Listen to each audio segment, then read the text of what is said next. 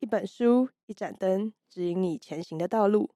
欢迎来到绿灯书社，这是由喜爱阅读的北一点灯人经营的 Podcast 频道，将会带你一起来认识各种书籍，一起享受阅读的乐趣。大家好，欢迎收听策展的华丽冒险专栏，我是今天的主持人之宇。今天要和智慧医疗的策展丹玉聊聊他的书展内容。我们想要先请问丹玉，为什么会选择智慧医疗这个主题策展呢？呃，从小立志当医生的我，喜欢阅读医疗相关的书籍。然后小学六年级的时候，自然老师送了我一套有关器官晶片和纳米科技的书籍，然后让我开始对医疗和科技的结合感到兴趣。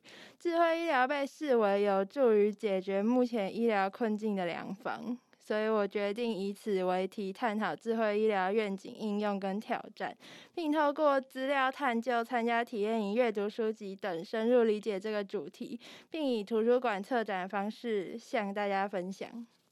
那所以丹玉想要透过这一次的书展，向大家传达什么样的讯息呢？就最近的科技日新月异，然后大数据分析与人工智慧是否有助于个人化医疗的发展呢？呃，是否可以改善目前医疗人力不足的问题，或者是人工智慧热潮席卷全球，可否为明日的医疗碰撞出灿烂的火花？所以就希望透过这次的书展，让大家了解这些议题。听起来野心很大。那在策展过程中有遇到什么样的困难吗？其实看书是当然没什么困难啦，但是在设计策展海报的时候，一开始找不到喜欢又适合的排版跟图片，所以决定舍弃现成的图片或字型，然后转而自己设计字体并绘制海报背景，才解决海报排版的问题。所以为了书展，特地自己设计了字型，还自己画海报背景，真是太厉害了。那在制作这个主题的过程中，想请问你得到什么样的启发呢？呃，在了解完目前台湾智慧医疗的困境之后，我觉得需要培养具备跨领域整合创意思考的人才，能规划符合实证医学标准的临床试验人才，能高效率的规划智慧医疗法规策略的人才。那在医疗智慧医疗这个主题里面，你最喜欢的一本书是什么呢？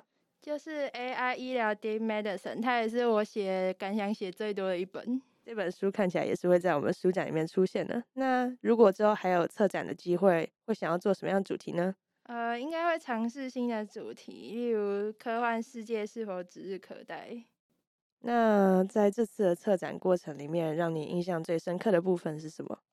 智慧医疗可以替我们带来许多益处，例如增进医疗体系的效率并降低成本，加速新药开发与研究，协助医疗人员判断决策等。但是，若是过度依赖 AI 判断病人的治疗方式，也可能误诊，因为每个个体的实际情况不一样，而 AI 判断依据是大部分人适用的情况，并不一定适用于特殊案例。所以看起来，智慧医疗是一个。还待在发展中，有一些不同的面向的这种问题啊。那如果用一句话来总结这次的书展主题，你会怎么说呢？智慧医疗渴望提升医疗体系的管理效率，减轻医护人员的负担，开启个人化健康管理新时代。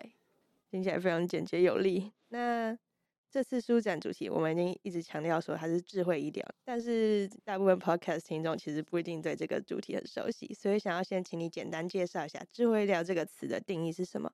嗯，依据世界卫生组织的定义，智慧医疗是应用资讯科技和通讯技术，以支持医疗及健康领域，包括医疗照护、疾病管理、公共卫生检测、教育和研究。所以只要应用到资讯科技和通讯技术，然后支持医疗跟健康领域，就算是智慧医疗。哇，那听起来蛮 广泛的，应该是现在的趋势吧？那智慧医疗所运用技术中，就我所了解，它除了前面提到 AI 之外，好像还有纳米科技、外骨骼这种机械工程，还有像我们平常生物课听到的基因跟干细胞这种科技。那你觉得哪一种面向科技对于现在的医学界最有影响力呢？还有为什么？应该是人工智慧。人工智慧再搭配其他的装置及数据，可以最大化改善现今的医疗问题。首先，透过人工智慧，可以使医疗体系优化管理及检验流程，增进效率，降低成本，更可以减少医疗失误。再者，人工智慧搭配侦测仪器，可以判断病人的即时情况，不仅能协助医疗人员判断决策，更能降低医疗人员的负担。最后，对于病人来来说，人工智慧不仅可以缩短就医的等待时间，更可以将其用于日常的医疗保健，协助判断自己的健康状况，进而自我管理健康，甚至是促进健康。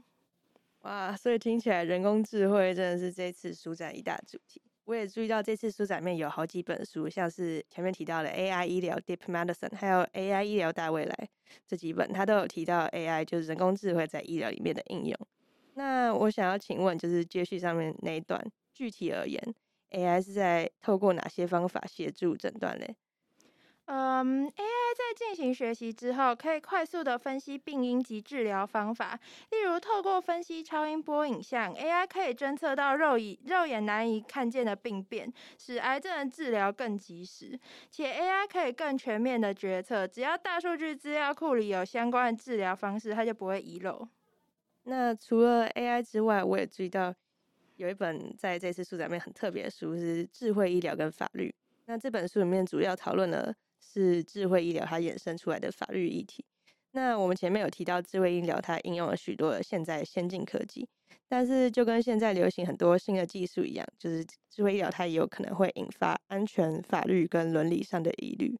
那想请问，智慧医疗可能会造成哪些疑虑呢？还有？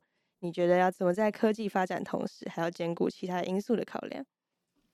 嗯，由于智慧医疗的进展与资讯科技密不可分，所以会造成资讯安全及个人隐私的疑虑。我觉得透过合理的法律规范及完善的资讯技术，有助于改善这些状况。原来如此。那随着最近携带型电子装置的普及，现在也有很多可以监控使用者健康状况的随身装置，例如。可以测心率、血压跟血糖的手表。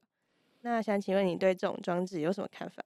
这类行动装置有助于人们随时了解自己的身体状况。对于老人或病人来说，他的家人也能更及时的知道他们的病况。不过，就是我之前有用过测心率的手表，我觉得它的准确性蛮低的，这部分技术还有待加强。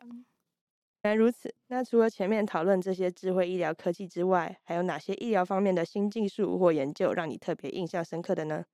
应该是美国麻省理工学院研究团队发明的超音波贴片。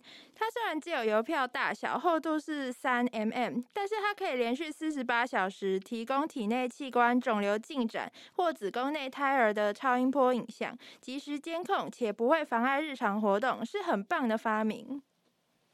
真是太厉害了！看来智慧医疗这一块还有很光明的前景等着要发展。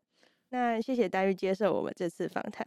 丹玉策划展览《智慧医疗展期》是九月十八日到十月六日，策展座谈在九月二十二日星期五下午四点三十分，地点在北一图书馆，也就是学驻的二楼，欢迎大家一起来参与。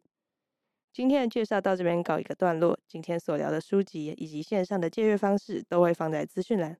欢迎有兴趣的朋友找原书阅读。除此之外，可以在 IG 搜寻“北一点的人”，会有更多不同于 Podcast 的内容。我们的频道也有许多的主题供大家聆听，欢迎再度莅临。